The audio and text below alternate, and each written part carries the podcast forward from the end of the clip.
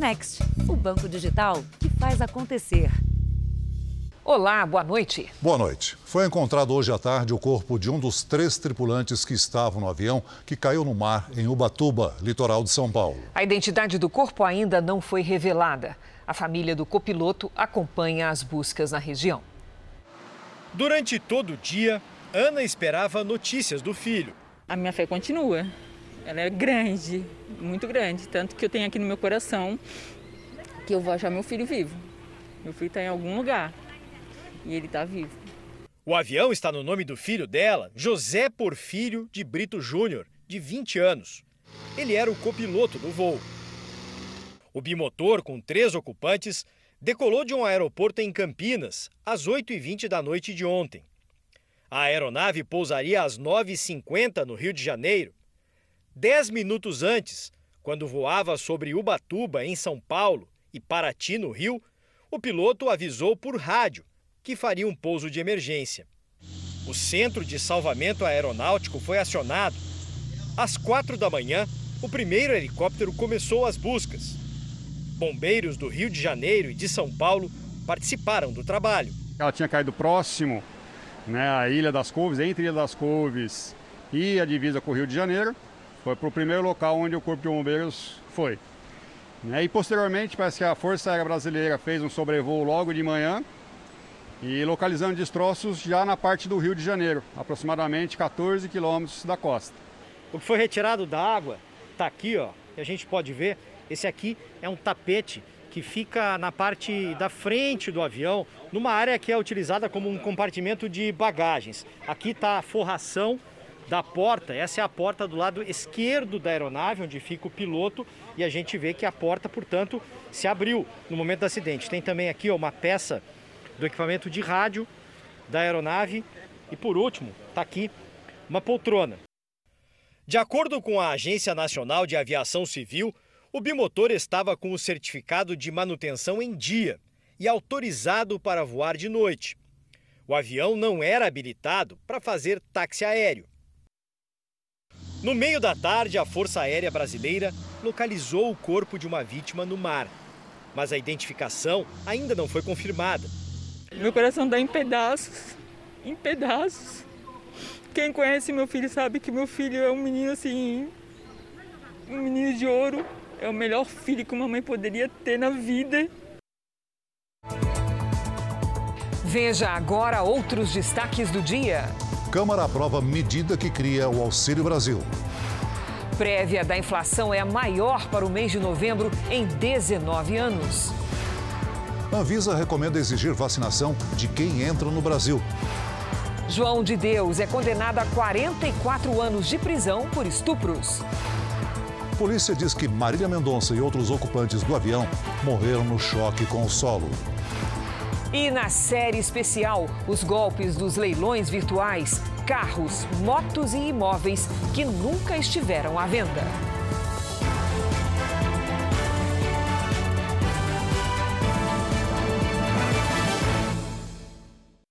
Oferecimento Bradesco. Descubra suas emissões de carbono pelo app.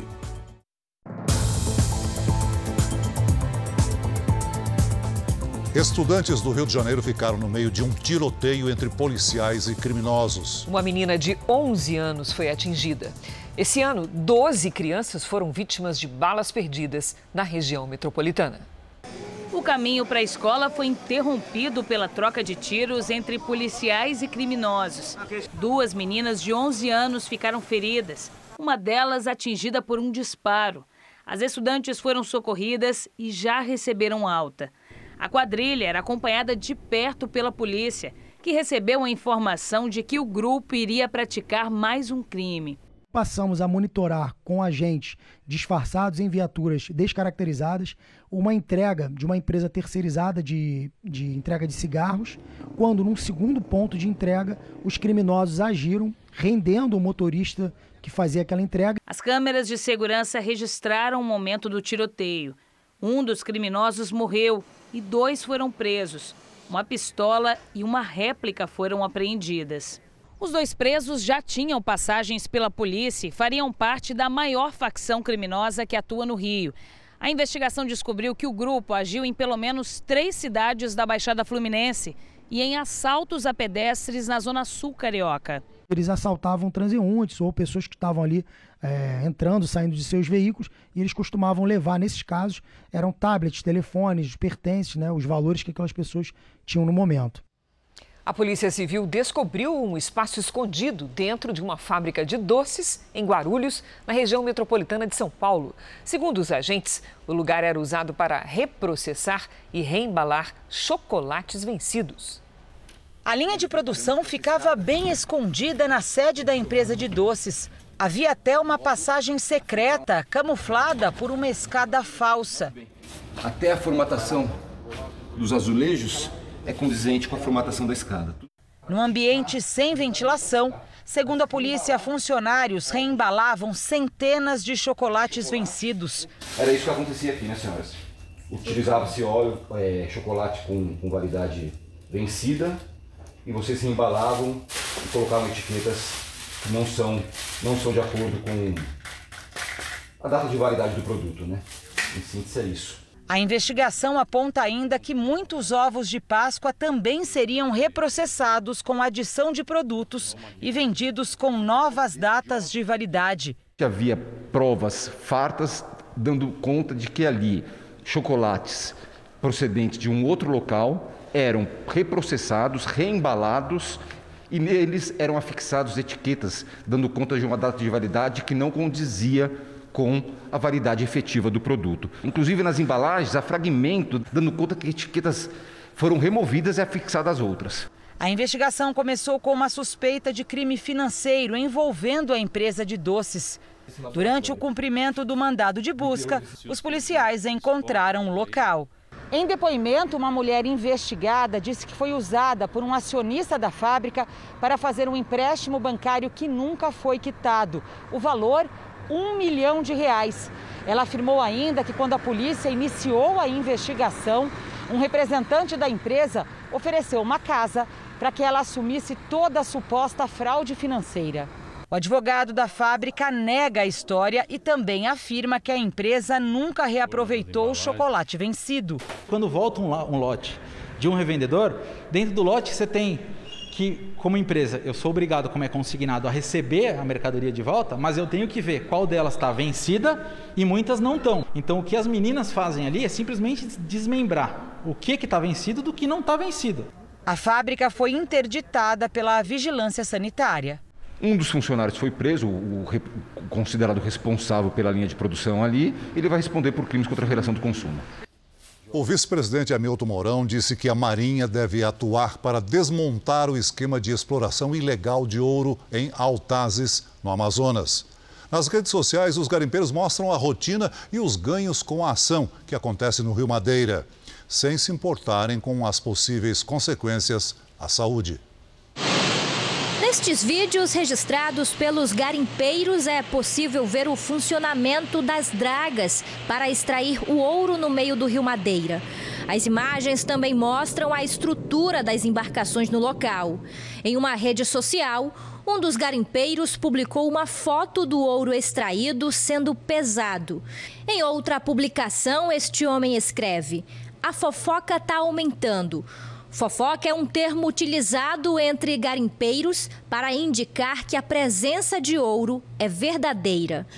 Este engenheiro de Minas explica que o processo de extração feito pelo garimpo pode trazer graves prejuízos ao meio ambiente e à saúde humana, já que é necessário o uso de substâncias tóxicas como o mercúrio. Mercúrio é um metal pesado e é cumulativo.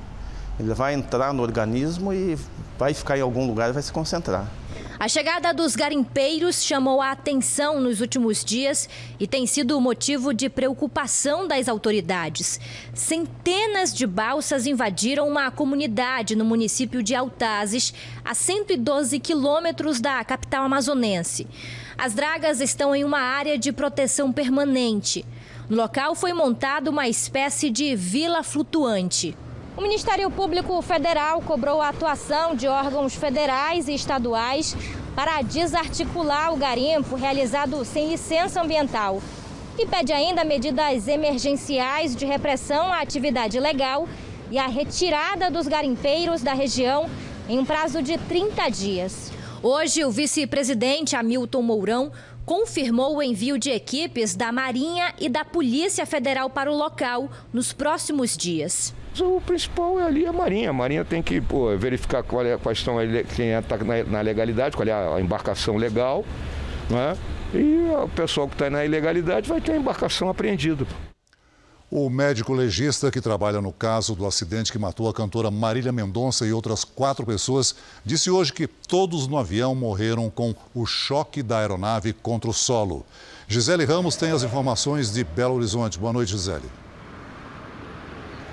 Olá, boa noite. Durante a coletiva, o delegado responsável pelo caso disse que a polícia teve acesso a uma conversa entre o piloto do avião de Marília e um outro piloto que estava próximo.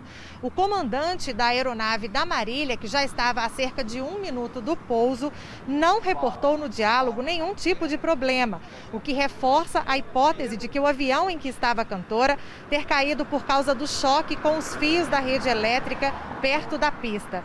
O médico legista disse também que exames confirmam a morte por politraumatismo para todas as cinco vítimas. Celso, Cris. Obrigado, Gisele. E no aeroporto de Cuiabá, em Mato Grosso, um avião cheio de passageiros teve uma pane momentos antes de decolar. O piloto do avião, que iria para São Paulo, abortou a decolagem e os passageiros tiveram de deixar a aeronave pela saída de emergência. Alguns ficaram feridos sem gravidade. A Azul informou que os procedimentos de segurança foram seguidos e que presta assistência aos passageiros. Técnicos trabalham para descobrir que tipo de problema teve o avião. Veja a seguir: a Câmara aprova medida que cria o programa social Auxílio Brasil. E na série especial, golpistas montam sites falsos de leilão e enganam milhares de pessoas.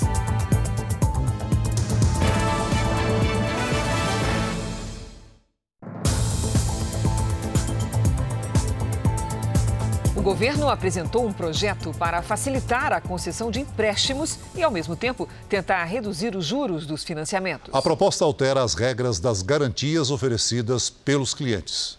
O projeto precisa ser aprovado pelo Congresso. A ideia principal é que um bem dado em garantia possa ser usado em mais do que um empréstimo, ao contrário do que acontece hoje. Estamos devolvendo ao dono da garantia o seu direito de usá-la. Porque hoje não é assim. Hoje você vai em um banco, por exemplo, você tem uma casa de um milhão de reais, você pega 100 mil emprestado, a casa inteira fica para o banco. Está errado isso. A garantia do trabalhador, é do empreendedor. A operação seria feita por meio de instituições gestoras de garantia, as IGGs. Essas instituições também serão responsáveis por cobrar a dívida em caso de inadimplência. Elas também poderão pegar como garantia bens de menor valor, como celulares e computadores. As instituições de garantia serão supervisionadas pelo Banco Central e o Conselho Monetário Nacional. A equipe econômica acredita que o projeto tornará as operações mais simples e seguras, além de reduzir os juros de financiamentos. O presidente do Banco Central afirmou que o projeto tem o potencial de facilitar o crédito com redução dos prazos e valores médios dos empréstimos e que o aumento da concorrência no mercado de crédito vai injetar dinheiro na economia. Os primeiros temas que nós trabalhamos é, fazendo o programa do governo foi perceber que o Brasil tem um estoque enorme de imóveis que basicamente tá, tem um grande percentual que já está pago, ou seja, você tem um volume de ativo fixo na mão das pessoas que não é usado. Não é usado para alavancar crédito, não é usado para gerar recursos. Esse é um instrumento que pode ser usado e que gera crédito, gera dinheiro na economia sem ter contrapartida fiscal. Essa foi uma quinta-feira de movimentações políticas envolvendo as pré-candidaturas de cinco partidos à presidência da República. O MDB decidiu que terá uma candidata à presidência. Será a senadora Simone Tebet. Até agora, ela é a única pré-candidata mulher. O anúncio foi feito pelo presidente do partido, Baleia Rossi. O martelo vai ser batido na convenção da legenda no início de dezembro. Já o Podemos de Sérgio Moro filiou o general Santos Cruz, ex-ministro da Secretaria de Governo do presidente Bolsonaro, que deve sair candidato ao Senado pelo partido. O objetivo do nosso projeto é também trazer pessoas boas de grande qualidade e credibilidade para construir esse projeto para o Brasil. Já o ex-ministro da Saúde, Luiz Henrique Mandetta, apareceu no noticiário de duas maneiras. Primeiro, Luciano Bivar, presidente do União Brasil, partido que será formado pela fusão entre o DEM e o PSL, disse que ele havia desistido de uma candidatura para concorrer a um cargo em Mato Grosso do Sul. A informação foi desmentida por Mandetta, que afirmou continuar no páreo. O presidente do Senado, Rodrigo Pacheco, reafirmou que vai disputar a presidência pelo PSD. O anúncio já havia sido feito antes pelo presidente da sigla, Gilberto Kassab. No PSDB, o impasse continua. Até agora, o partido não decidiu quando vai concluir as prévias para definir quem será o candidato tucano à presidência. Mas um aplicativo está sendo testado. Os candidatos entre os tucanos são os governadores João Dória de São Paulo, Eduardo Leite do Rio Grande do Sul, além do ex-senador Arthur Virgílio. Se houver a confirmação por parte da empresa eh, e não houver nenhum agente externo, né, é. que o impeça, as eleições estarão confirmadas, estarão realizadas até o domingo. Vamos agora com a opinião de Augusto Nunes. Boa noite, Augusto. Boa noite, Cris. Boa noite, Celso. Boa noite a você que nos acompanha. Qual é exatamente a utilidade de uma pesquisa de intenção de voto realizada 12 meses antes de uma eleição? Talvez nenhuma, sugere a frase repetida pelos donos de institutos sempre que um levantamento é revogado pela realidade. Aspas. Pesquisa é um retrato do momento. Fecha aspas. Se tal fotografia pode ser radicalmente modificada em poucas horas, o que dizer de retratos com tantos meses de idade? Caso a estatística fosse uma ciência tão exata, aliás, não seriam necessárias margens de erros, que em eleições presidenciais do Brasil chegam a 3% para mais ou para menos. Em números absolutos, isso significa que o resultado previsto pode distanciar-se do oficial quase 6 milhões de votos. Mas, em 2018, as urnas elegeram governadores condenados à derrota por pesquisas publicadas horas antes da votação. O diretor de um instituto argumentou que cada vez mais multidões de brasileiros escolhem candidatos apenas no momento de votar. Em 2020, no entanto, falharam até pesquisas de boca de urna. Nessas, só são entrevistados eleitores que já votaram. Um temporal atingiu o Rio Grande do Sul. Cidades do interior registraram ventos acima de 100 quilômetros por hora. Vamos conversar com a Mariana Bispo. Boa noite, Mari. Essa chuva avança para os outros estados? Avança sim, Cris. Boa noite para você, Celso, e a todos que nos acompanham. Até o fim de semana, cidades do Sudeste e do Centro-Oeste podem registrar tempestades. Isso é feito desta grande quantidade de nuvens associadas a uma circulação de ventos conhecida por baixa pressão no Uruguai. Amanhã, este sistema ganha força e recebe o nome de ciclone. No Rio Grande do Sul e em Santa Catarina, alerta para queda de granizo e ventanias que já chegaram, inclusive, até 80 quilômetros por hora. O mar vai ficar bastante agitado, ressaca com ondas de até 4 metros. Em São Paulo e em Mato Grosso do Sul, os temporais chegam amanhã à noite. Nos estados de Mato Grosso, Grosso e Goiás, nas regiões norte e nordeste, chuva, mas é rápida. O tempo segue firme e quente nessas áreas mais claras aqui do mapa. Em Florianópolis, máxima de 30 graus. No Rio de Janeiro e em Teresina, calorão de 36 e 37 graus. Em Goiânia e em Porto Velho faz 32 graus. Em Aracaju, 30 graus. Em São Paulo, a próxima madrugada será abafada e amanhã tem chance de chuva forte, máxima de 29, 27 graus. E no fim de semana, o tempo melhora, vai ser tempo firme, Celso.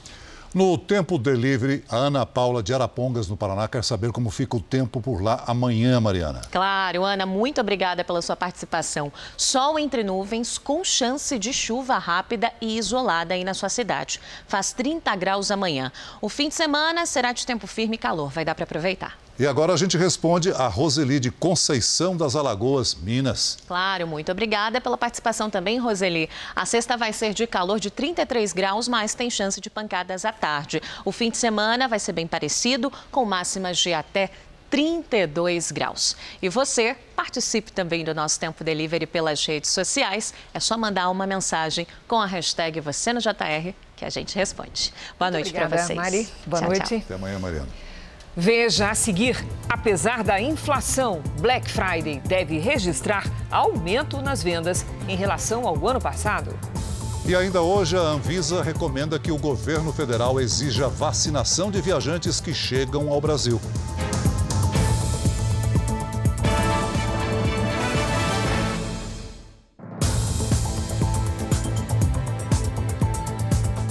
Mesmo com a inflação em alta, essa semana de descontos deve registrar aumento nas vendas em relação ao ano passado. É o que indicam pesquisas e especialistas ouvidos pelo Jornal da Record. Joyce é consultora de estilo. Na semana de promoções, ela sobe e desce escadas rolantes atrás das melhores ofertas para deixar os clientes mais elegantes. São bons descontos. O que a gente tem que ficar, tomar cuidado é que às vezes tem muitas coisas que não interessam para o nosso guarda-roupa em promoção. Mesmo com o impacto da inflação, que compromete o poder de compra do brasileiro, uma pesquisa da Confederação Nacional do Comércio de Bens e Serviços mostra que a Black Friday pode colocar no mercado 3 bilhões 931 milhões de reais. Talvez vai ser mais moderado, acho que as pessoas vão pesquisar mais, vão saber procurar mais, tudo mais. É, mas ainda assim as compras vão existir. A expectativa é de que as vendas aumentem quase 4% em relação à última semana de descontos do ano passado. E antes de chegar ao consumidor, muitos desses produtos passam por aqui. Um dos centros de triagem dos Correios. Aqui as encomendas são separadas por regiões, para depois chegar até o destino final. Os Correios, que já no ano passado trabalharam muito por causa das medidas de isolamento, este ano prevêem um recorde histórico de entregas. Nós estamos promovendo a renovação de toda a nossa frota rodante. Os nossos centros eles estão mais modernizados, com uma tecnologia mais avançada e mais ágil, para que nós consigamos atender a demanda dentro daquilo que o cliente espera de rapidez e segurança. Esta empresa comercializa 100% dos produtos pela internet. Neste final de ano, duas mil pessoas foram contratadas para dar conta das 30 vendas por segundo. Uma das diretoras aponta uma mudança no consumo. A gente vê outras categorias que antes não eram tão representativas assim nesse evento ganharem muita participação. Então, por exemplo, produtos de casa e decoração, né, com as pessoas tendo passado tanto tempo em casa, são produtos que hoje estão muito em alta, vem crescendo de forma muito é, agressiva. No telão Jornal da Record agora, dados que impactam no seu bolso. O IPCA 15, que é a prévia da inflação oficial, teve alta de 1,17% em novembro. É o maior índice para o mês desde 2002, ou seja, há 19 anos. O acumulado em 2021 já é de 9,57%. O setor que mais impactou o IPCA foi o de transportes. Então, observe aqui alguns números importantes desse grupo. A gasolina subiu 6,62% no mês, o diesel 8,23%. O etanol, 7,08. Forte impacto, portanto. Os preços dos automóveis também tiveram impacto. Tanto os novos quanto os usados subiram 1,92% e 1,91%, respectivamente. Vamos agora ao vivo a Goiânia, porque a Justiça de Goiás condenou pela quarta vez o ex-médium João de Deus. A pena dele já ultrapassa 100 anos. E quem tem as informações é a repórter Revana Oliveira. Olá, boa noite, Revana. Boa noite, Cris Celso. João de Deus foi condenado desta vez por 44 anos e seis meses de prisão por quatro crimes, sendo dois deles em menores de 14 anos. Esses crimes aconteceram entre 2009 e 2018. A Justiça também determinou o pagamento de indenizações às vítimas, que variam de 20 a 75 mil reais. Essa é a quarta condenação de João de Deus por crimes sexuais durante a atendimentos em Abadiânia. As penas somam mais de 100 anos de detenção. Ele segue em prisão domiciliar e nega os crimes. Cabe recurso da decisão. Cris Celso. Obrigada pelas informações, Revana. Na Bahia, a professora de filosofia de uma escola estadual precisou explicar à polícia o conteúdo dado em sala de aula. Para a mãe de uma aluna, a filha foi vítima de doutrinação feminista e conteúdo esquerdista. A mãe da adolescente relata que a filha de 16 anos era constantemente hostilizada pelos colegas por ter posicionamento político conservador. Chegou a ser excluída de trabalhos em grupo e no dia 16 de novembro teria sido retirada da aula de filosofia por discordar do conteúdo apresentado, segundo ela, com ideias de esquerda. Sônia diz que denunciou o caso à polícia porque a escola teria negligenciado o bullying que a filha vinha sofrendo. Começaram a excluí-la, né? começaram muitos problemas dentro da sala de aula e a escola foi totalmente omissa. Né, nessa questão. Estive na escola várias vezes, tentei é, contato com a diretora e os problemas não cessaram. Além da mãe e da adolescente, também já prestaram depoimento na delegacia a diretora da escola e a professora, que negam qualquer conteúdo doutrinário nas aulas. A polícia ainda não concluiu as investigações. A professora, a direção da escola e a Secretaria Estadual de Educação não quiseram gravar entrevista. Isso é intolerância, porque eu acho que no ambiente escolar tem que ter realmente, né, é uma pluralidade realmente de ideias. Então, não é só um lado que é certo. Então, eu acho que a, o jovem está ali pra, na escola para poder discutir, né, para poder questionar, para poder aprender. Veja a seguir: trechos inéditos de gravações revelam a preocupação do padre Robson com o suspeito de ser laranja de um esquema criminoso. E na série especial, como agem as quadrilhas que criam sites de leilão e vendem o que não existe?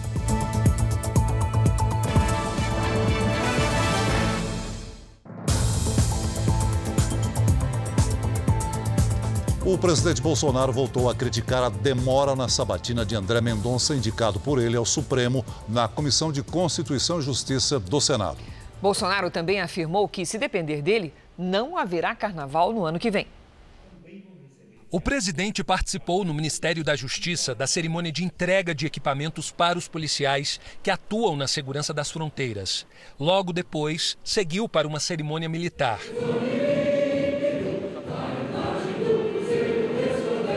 Mais cedo, durante entrevista a uma rádio, Bolsonaro disse não entender por que o senador Davi Alcolumbre, presidente da Comissão de Constituição e Justiça, demorou quatro meses para marcar a sabatina de André Mendonça. Não entendo até hoje por que dessa demora. É, a, a média nos últimos anos eram 20 dias para se sabatinar. E se, por exemplo, o André Mendonça não passar na sabatina, paciência, não posso fazer nada no tocante a isso. Isso cabe a cada senador votar na comissão e depois no plenário, aceitando ou não o seu nome.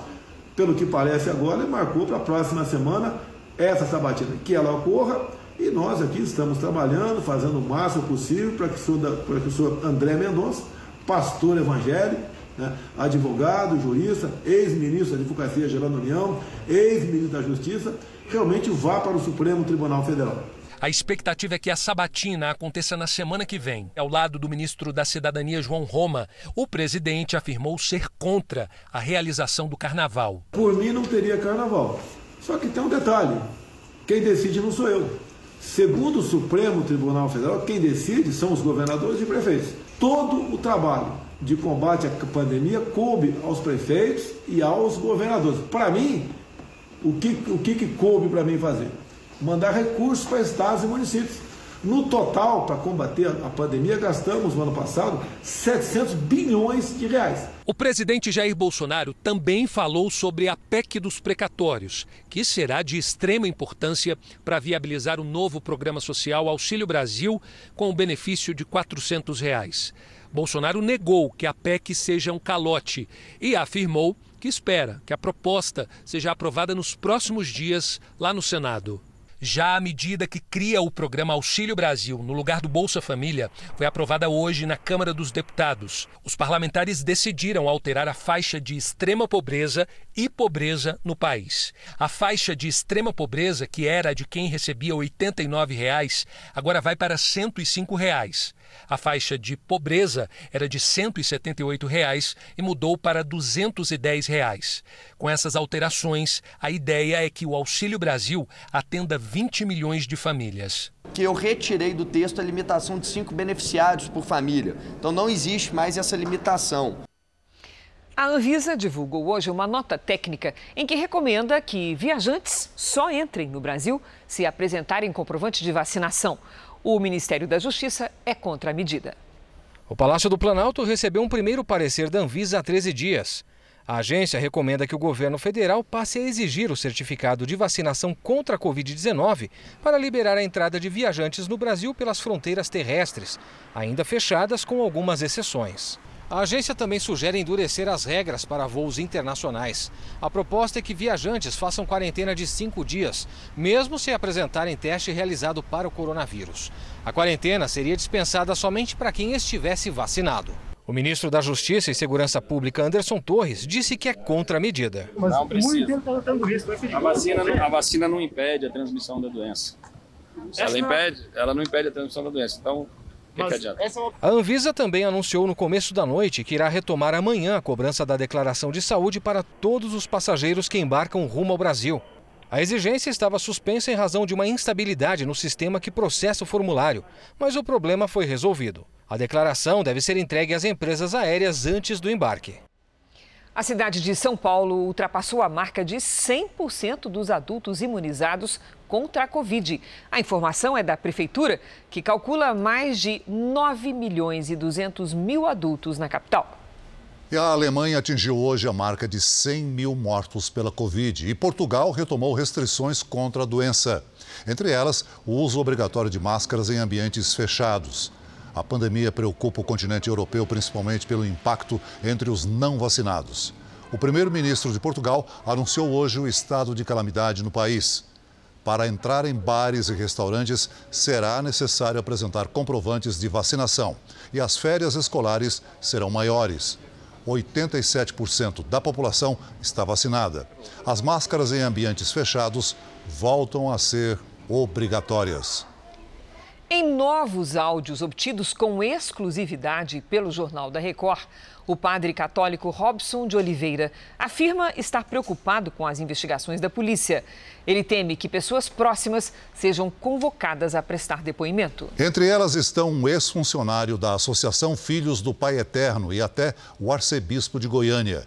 O padre é investigado pelo suposto desvio de doações de fiéis. A reportagem é de Paulo Henrique Santos.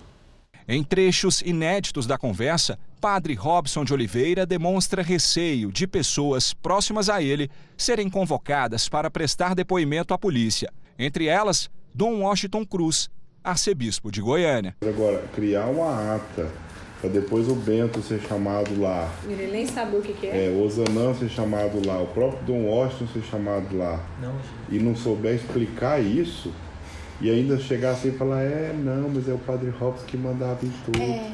Aí é que me põe na a situação gente pedia, de... Ele só pedia, a gente assinava.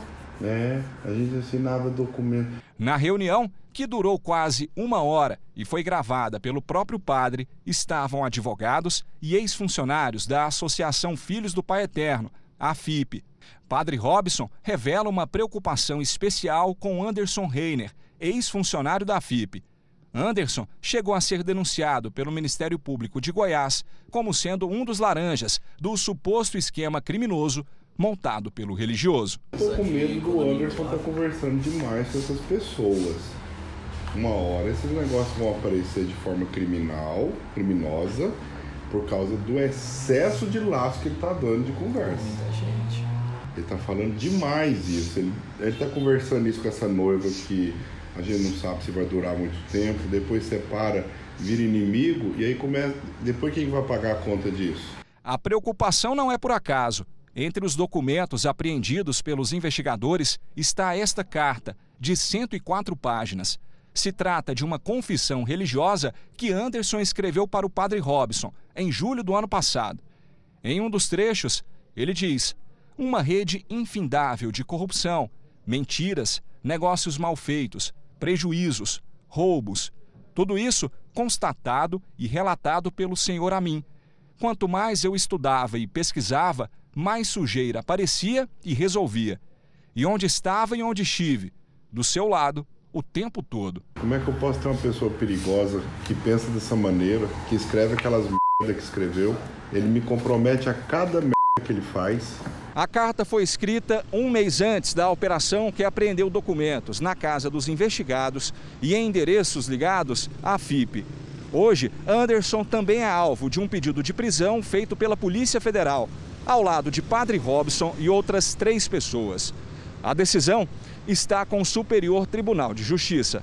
Foi o STJ que, em maio, decidiu arquivar a investigação que apurava o suposto uso de dinheiro de fiéis para a compra de empresas, imóveis de luxo e fazendas.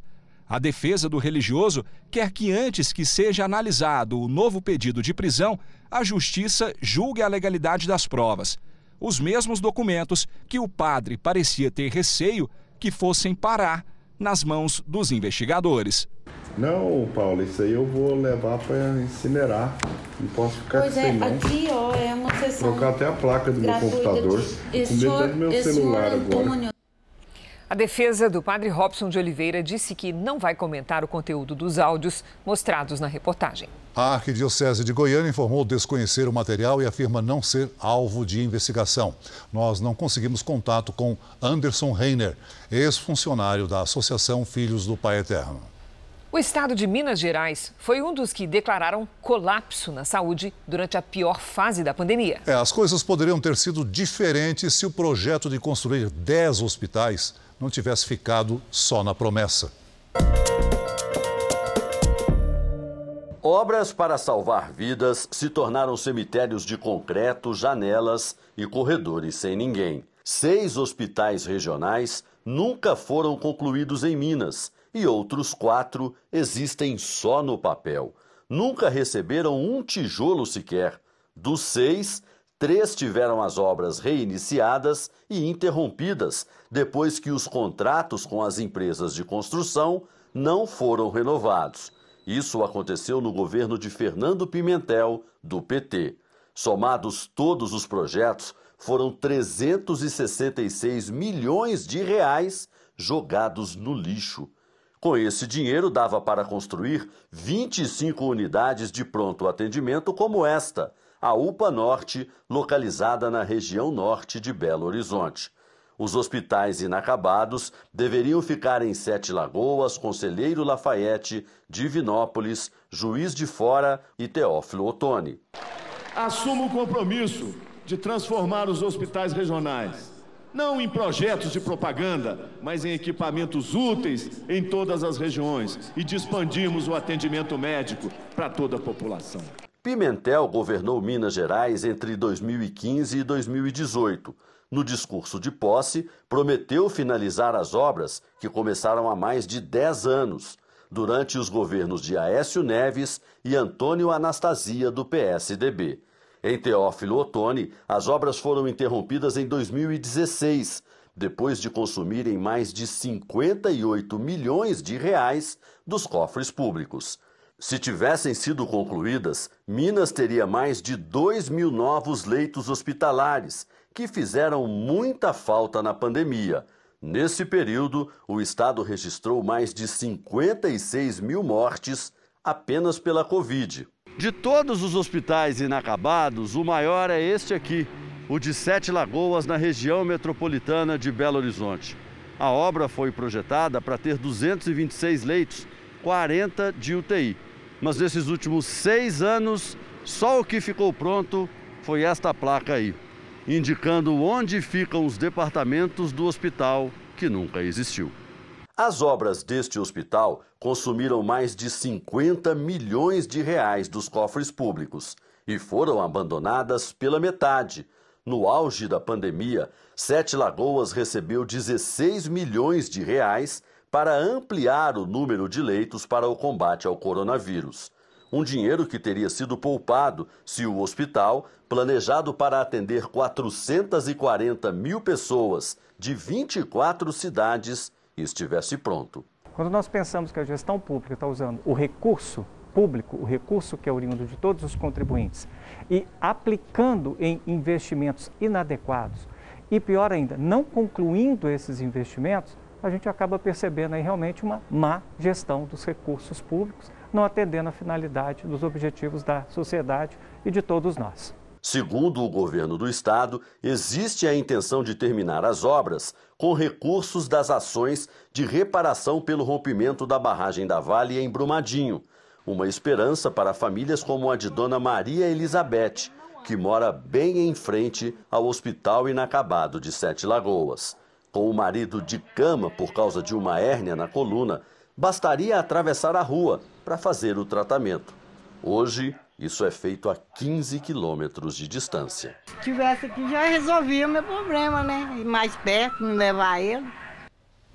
Nós procuramos os ex-governadores citados na reportagem. Fernando Pimentel disse que herdou um legado desastroso e que isso, junto com o desequilíbrio da Previdência Social, impediu o investimento nos hospitais regionais.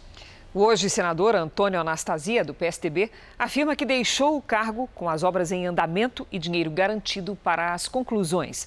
Até o momento, não tivemos retorno de Aécio Neves. Correria e tensão em Pacaraima, na fronteira do Brasil com a Venezuela, depois que um comerciante conhecido na cidade foi assassinado. O comerciante foi atingido com golpes de faca durante um assalto. Os moradores se revoltaram e fizeram protestos contra a presença dos venezuelanos na cidade. Não foi divulgada a identidade nem a nacionalidade do suspeito do crime.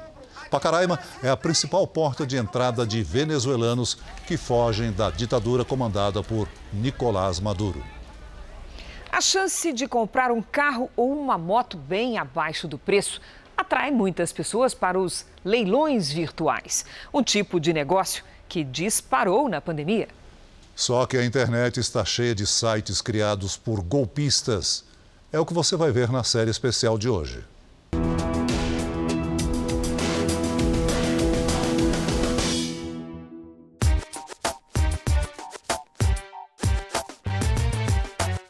carro e moto de sobra. E tá tudo ali à espera de um único lance. Uma oportunidade de negócio para quem está atrás de economia, mas para os golpistas também. Durante a pandemia, acompanhar um leilão num lugar como esse virou raridade. O ambiente físico foi substituído pelo virtual e os compradores perderam o contato visual com os leiloeiros e entre eles mesmos. Os criminosos digitais se aproveitam disso para falsificar sites e enganar as vítimas. Os golpistas simulam até lances de produtos que nunca existiram. Carros, motos e móveis.